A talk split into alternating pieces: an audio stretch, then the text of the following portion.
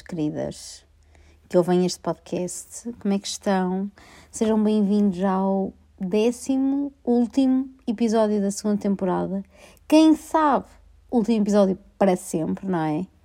E é o que é, temos que encarar a realidade, não, não nos vamos por aqui com coisinhas, não é? Nem sequer me vou desculpar, não me vou desculpar porque eu estive presa, estive fechada e não foi presa literalmente, não é? Não foi presa por causa do Covid, eu estive presa no Clubhouse, percebem? Eu estive presa, vivi lá, houve umas semanas em que eu morei lá, foram tipo duas semanas, em que, imaginem, eu instalei aquilo e depois só estava lá. Dormia, houve uma vez que fui dormir às seis da manhã, se me orgulho disto, claro que não, não é? é vergonhoso. Tenho até um bocado de vergonha de, de, falar sobre isto, porque é parvo, não é? Porque, imaginem, é aqueles putos que compram um jogo novo da PlayStation e depois não conseguem estar sem, sem estar a jogar. Era um bocado igual. Já recuperei, já estou numa relação mais saudável, mas houve assim um agarrar inicial tenso, percebem? Muito tenso.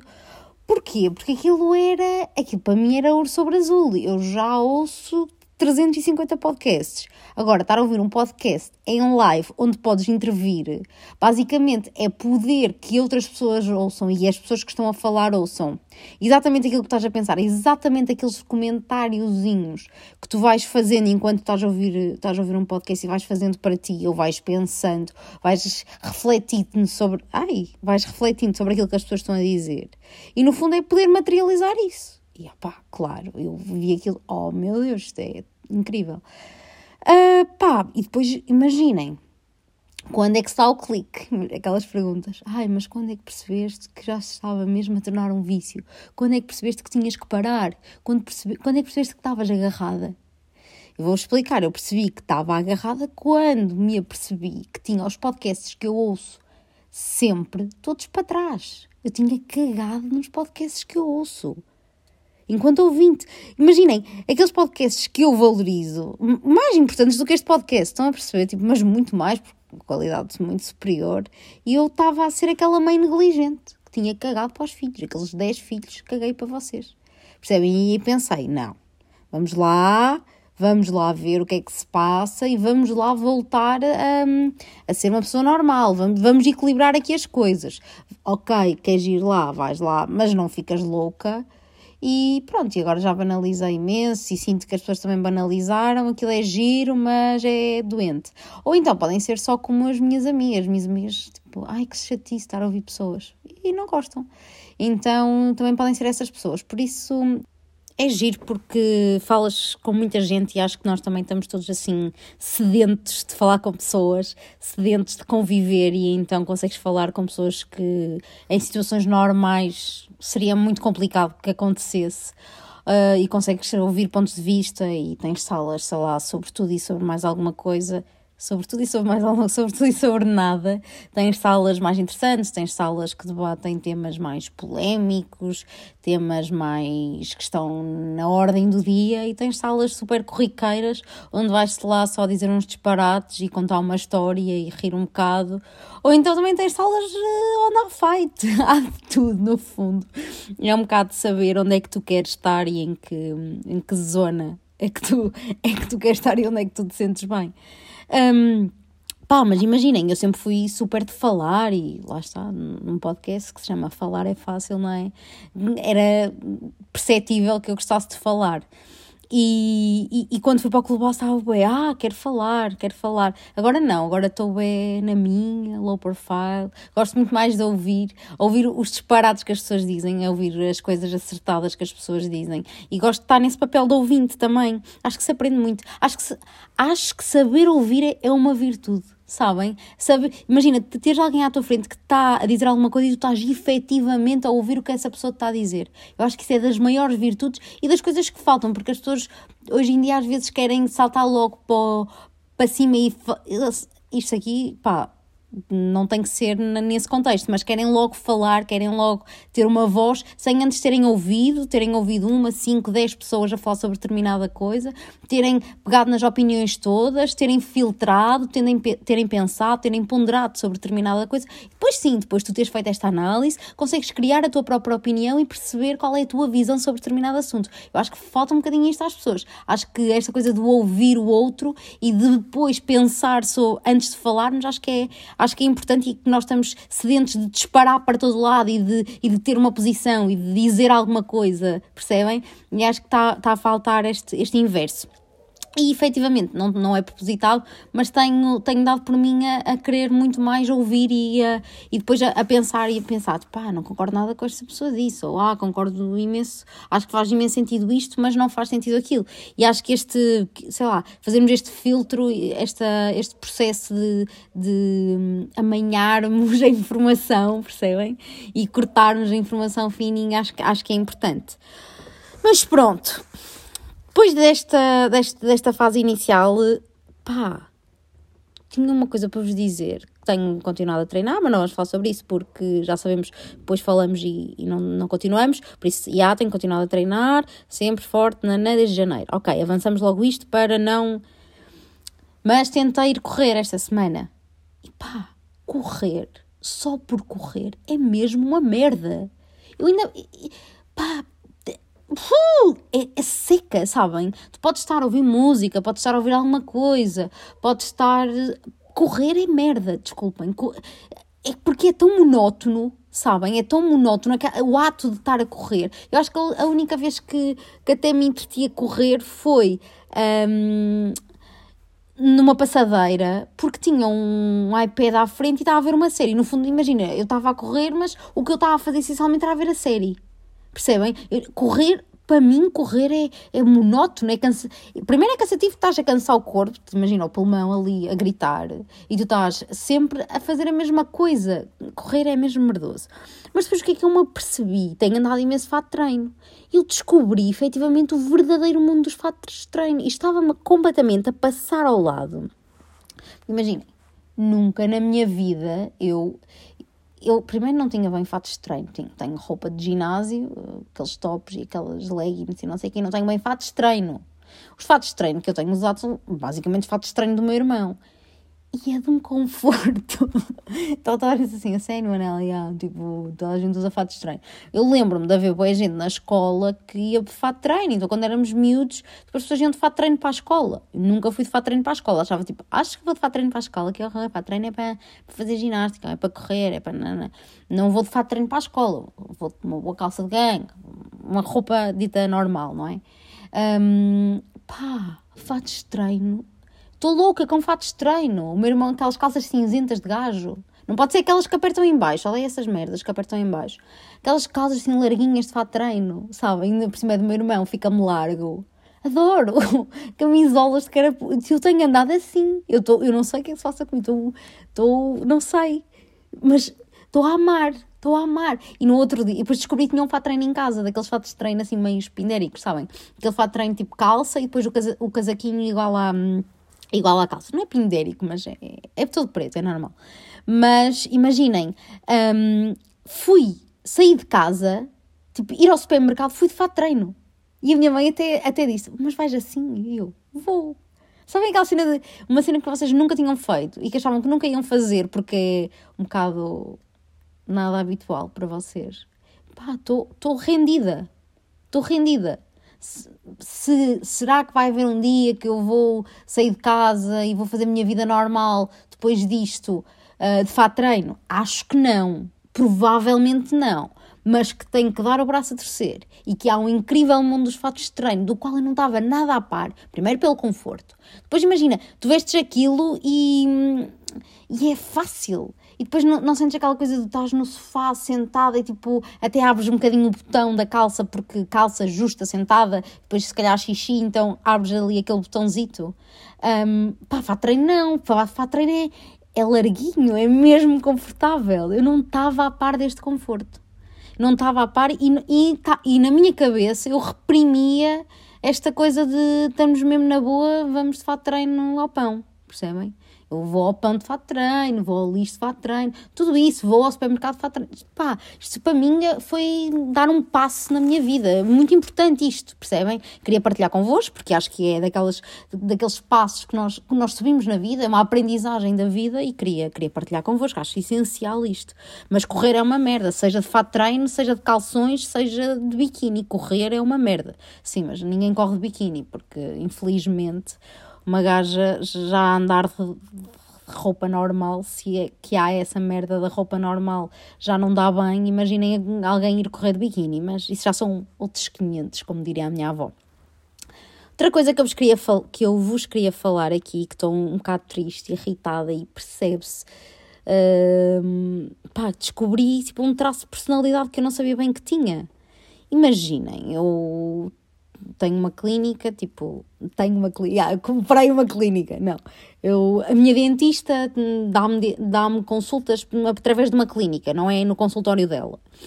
E uh, eu gosto da, minha dentista, gosto da doutora Silvia, ela é muito simpática, gosto muito dela e ela trata do meu, do meu aparelho e eu gosto, eu gosto dela.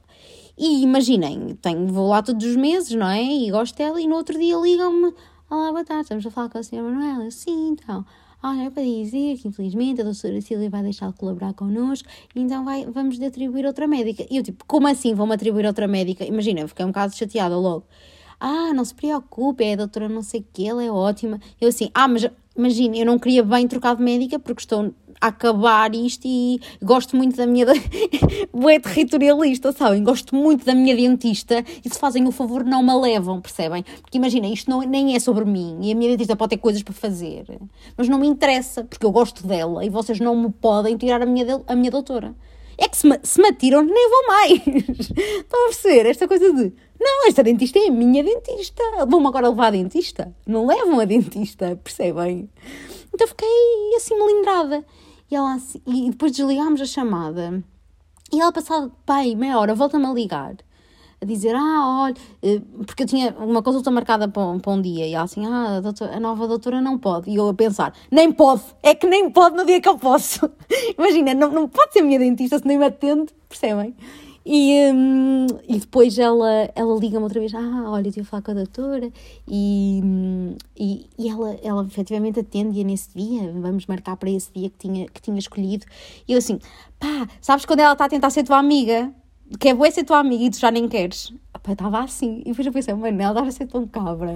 Estás a ser, é que estás a ser má, percebes? Foi só, se calhar, a tua dentista arranjou um trabalho incrível noutro sítio e vai só trabalhar para outro sítio. E tu estás a dar eito, tipo, ah, imagina, eles também não estavam, se calhar, à espera. E se ela foi despedida? Mas pronto, depois fiquei boa a pensar na minha dentista e pensar o que é que lhe aconteceu, para onde é que ela vai, como é que não é, porque também não somos amigas de eu lhe ligar. Então, Silvia, para onde é que vais agora? E ela, ah, Manela, nem sabes. Não, não somos amigas assim, é a minha, é a minha dentista. Mas pronto, depois ligou-me a minha dentista e eu fiquei, oh, ela assim, ah, não sei se já te ligaram ou não, mas efetivamente vou-me embora, vou, hum, já não vou trabalhar, mas eu queria, não queria também deixar assim os meus doentes sem, sem, sem uma palavra, e eu fiquei mesmo, és mesmo querida, subiste mais na minha consideração do que tu já estavas, percebem? E, e ela foi muito querida, e depois eu percebi, ok, e ela depois disse-me bem da nova dentista e eu, mas sei que vou chegar lá no dia da próxima consulta com aquele olhar desconfiado, percebes? Do género, mas tu sabes o que é que estás a fazer? Mas será que eu sei mais de dentro sobre do que tu? Não sei, eu sei que vou olhar aquele assim um bocadinho, aquele olhar de desdém, sabem? E eu não queria nada ser esta pessoa e descobri que sou estou triste comigo, sabem? Fico, fico, triste por estar a ser esta pessoa, mas ao mesmo tempo sinto que não, que não consigo controlar bem. Que imaginem, não, não fiz propositadamente e depois, quando baixei um bocadinho à terra, percebi: isto é só parvo, Manela.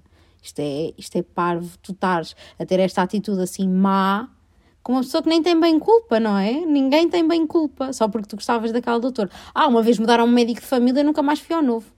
Tinha uma super simpática, gostei muito dela, tivemos uma conversa muito bacana. E sei que agora é outro, nunca, nunca lá fui só por saber que é outro e não é, e não é mesmo. E eu tinha gostado. Eu, nestas coisas, sou bem territorialista. Isto nem é de ser territorialista. É, imagina, eu gosto de determinada coisa e dificilmente troco quando gosto. Percebem? Não sou, não sou vira casacas. sabem? Custa-me a ir, a ir ao desconhecido, até nos dentistas e nos médicos de família. Sentem que estou a falar muito rápido. Eu sinto que estou a falar um bocado rápido hoje, não é? Se calhar tenho que respirar fundo. Eu acho que era aquela, aquela cena, já, já não gravo podcast, mas sempre vou gravar, tenho imensas coisas para dizer, tenho que falar, então estou uma metralhadora. Sinto que tenho que me acalmar um bocado, não é? Estou tensa. Estou tensa com isto tudo dos, dos dentistas e, e não sei o quê. Pá, tinha outra coisa para vos dizer. Muitas gravidezes. Está muita gente grávida o que é bom para a natalidade, não é? Pelo menos no Instagram. Se calhar isto também é um bocado ilusão, porque é aquelas pessoas. Nós vemos que determinadas pessoas estão grávidas, não quer dizer que estejam imensas pessoas grávidas. Se calhar é que não estávamos habituados a ver tantas pessoas grávidas. Bem, não interessa, sei que está imensas, estão imensas pessoas grávidas e. Hum, e as pessoas dão imensa opinião sobre a gravidez dos outros. As pessoas dão opinião sobre tudo, no fundo. Mas do género, alguém vai comentar a gravidez, parabéns, sei quê, e vai lá, ou vão lá, tipo, outras pessoas a dizer: faltas tu, quando é que tens tu um filho? não tens bem nada a ver com isso, não é? Cada um, sei lá, eu não, não pergunto essas merdas às pessoas. Quando é que tens? Quando é que casas? Quando é que tens um filho? Quando é que não sei. Depois crias essa pressão nas pessoas de ai, agora acabaste a faculdade, agora arranjas um trabalho, agora arranjas um marido, agora casas, agora tens três filhos, agora morres. Pronto, e é assim. E toda a gente a fazer isto. E quem não fizer, coitadinha, coitadinha. Ainda nem casou, ainda nem, ainda nem teve dois filhos. Tenso. Uh, acho parva esta, esta, esta, um, as pessoas acharem que têm legitimidade para se meter dessa forma na vida dos outros e perguntar e dizer, quase a exigir, sabem? Há pessoas que é quase a exigir. Quando é que tens? E se ela nem quiser ter? Também dá para não querer. Percebem? Pá, irrita-me, eu vi imensos comentários, já não sei, já não sei em que foto é que foi, se foi na da Sara Mato, já anunciar que estava grávida, nos comentários alguém a dizer isso, já não sei ao certo onde é que foi. Mas, mas as pessoas acham mesmo que têm o direito de exigir uma gravidez a outra pessoa. Eu acho hilariante. Pá, Acho, acho ótimo, percebes? Acho ótimo. Ou uma vez, uma vez também foi engraçado, houve alguém que disse que estava a fazer dieta e depois pôs uma foto a comer um pão ou qualquer coisa. Não, não foi um pão, porque ninguém põe fotos a comer um pão no Instagram, não é? Mas porque um pão não é fixe. Então hum, eu adoro pão e como imenso pão. Eu acho que pão é fixe. Mas há imensas pessoas a dizer de género já nem estás a seguir a dieta. Como se a pessoa tivesse, tipo, tivesse uma obrigação para com aquela pessoa de cumprir uh, escrupulosamente aquilo que disse. E ah, escrupulosamente não, não estava a ser. Aquilo que, aquilo que disse, sabem? Eu acho isto aterrador. É que tu podes simplesmente mudar de opinião, podes simplesmente já não pensar assim. Imagina, eu posso estar a fazer dieta hoje e amanhã não estar. E daí, tipo, posso fazer o que eu quiser? Mas pronto, olhem, era só para hoje, era só isto que eu tinha para vos dizer. Não, não era nada. Estou a mentir, desculpem. Na semana passada acabei com. Na semana passada, tão linda, tão inocente. Claro que não foi na semana passada, foi tipo no dia dos namorados. Acabei com, hum, com uma poesia no final. E hoje, dia 21 de março, primeiro começa a primavera e é ótimo para mim, que não tenho alergias, só tenho um bocadinho de alergia ao pólen e nem é de espirros, é de coçar e ficar com assim um bocadinho com a pele irritada, mas nada por aí além.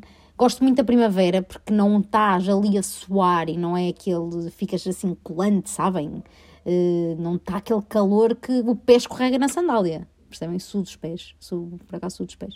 Uh, não está esse calor, mas está tá bom. Já pões assim, pões uma t-shirt e um casaquinho por cima, está tá bom, já cheira, sabem? Quando cheira, quando cheira a primavera, gosto muito de, da primavera.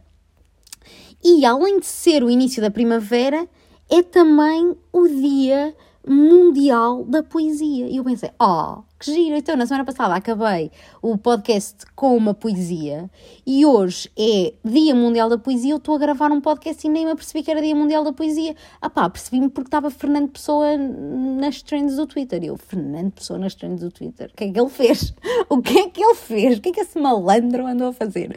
E depois é que me apercebi que estava imensa gente uh, a, a pôr poemas e eu vou-vos então, vamos acabar este podcast com a leitura de um poema, não é? Acho que faz todo o sentido E agora, agora vá, agora acabo todos os podcasts a ler um poema. Não, não sei se é todos, mas hoje vai ser.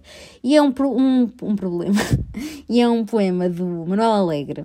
É um poema de 2020 e é um poema para a situação em que vivemos. E é giro. E não sei, gostei do poema e vou-vos ler. Estou assim um bocadinho com a boca seca, mas o poema chama-se Lisboa ainda.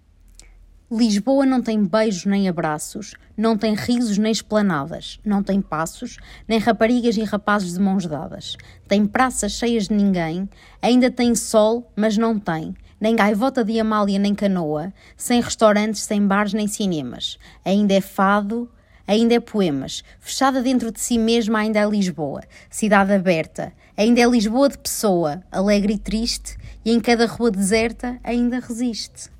Oh, não é bonito? Eu acho bonito. Bonito e demasiado real. Mas pronto, meus queridos, um grande beijinho para vocês. Fiquem bem. E até um dia, quem sabe. Ou até nunca mais. Fim da segunda temporada deste podcast. Se volto, não sei. Vemo-nos por aí, quem sabe. Um beijinho repenicado para todos vocês.